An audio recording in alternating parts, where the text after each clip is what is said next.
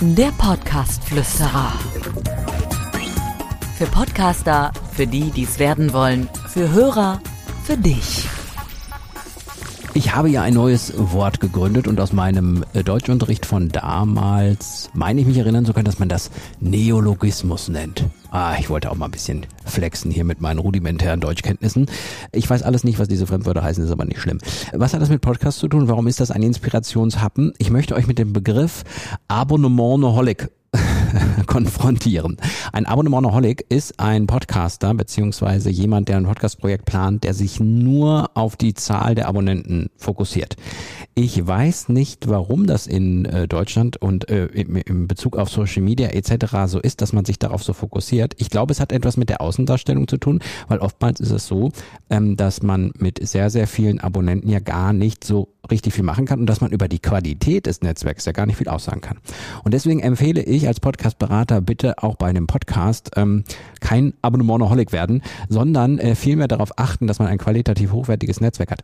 Warum ist das tatsächlich auch äh, interessant? Weil es gibt einen großen Unterschied. Wenn du bei Instagram zigtausend Follower hast, dann kann die Außenwelt das sehen und dann macht das natürlich etwas mit der Image der eigenen Person. Beim Podcast ist es leider nicht so. Dort kann man nicht öffentlich einsehen, wie viele Leute man wirklich hat, wie viele Abonnenten man wirklich hat, sondern kannst du nur im eigenen Hosting sehen. Von daher ist dieser Fokus auf die Abonnenten. Schon mal in der Außendarstellung sinnlos.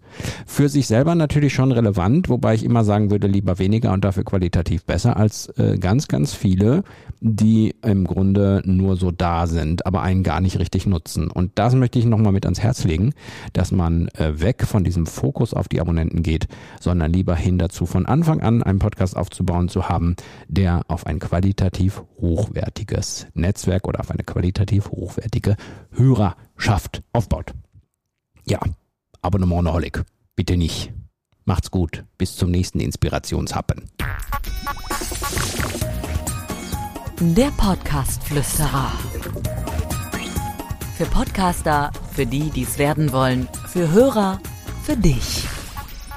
Abonniere den Podcast-Flüsterer auf iTunes, im Auto, zu Hause oder in der Bahn.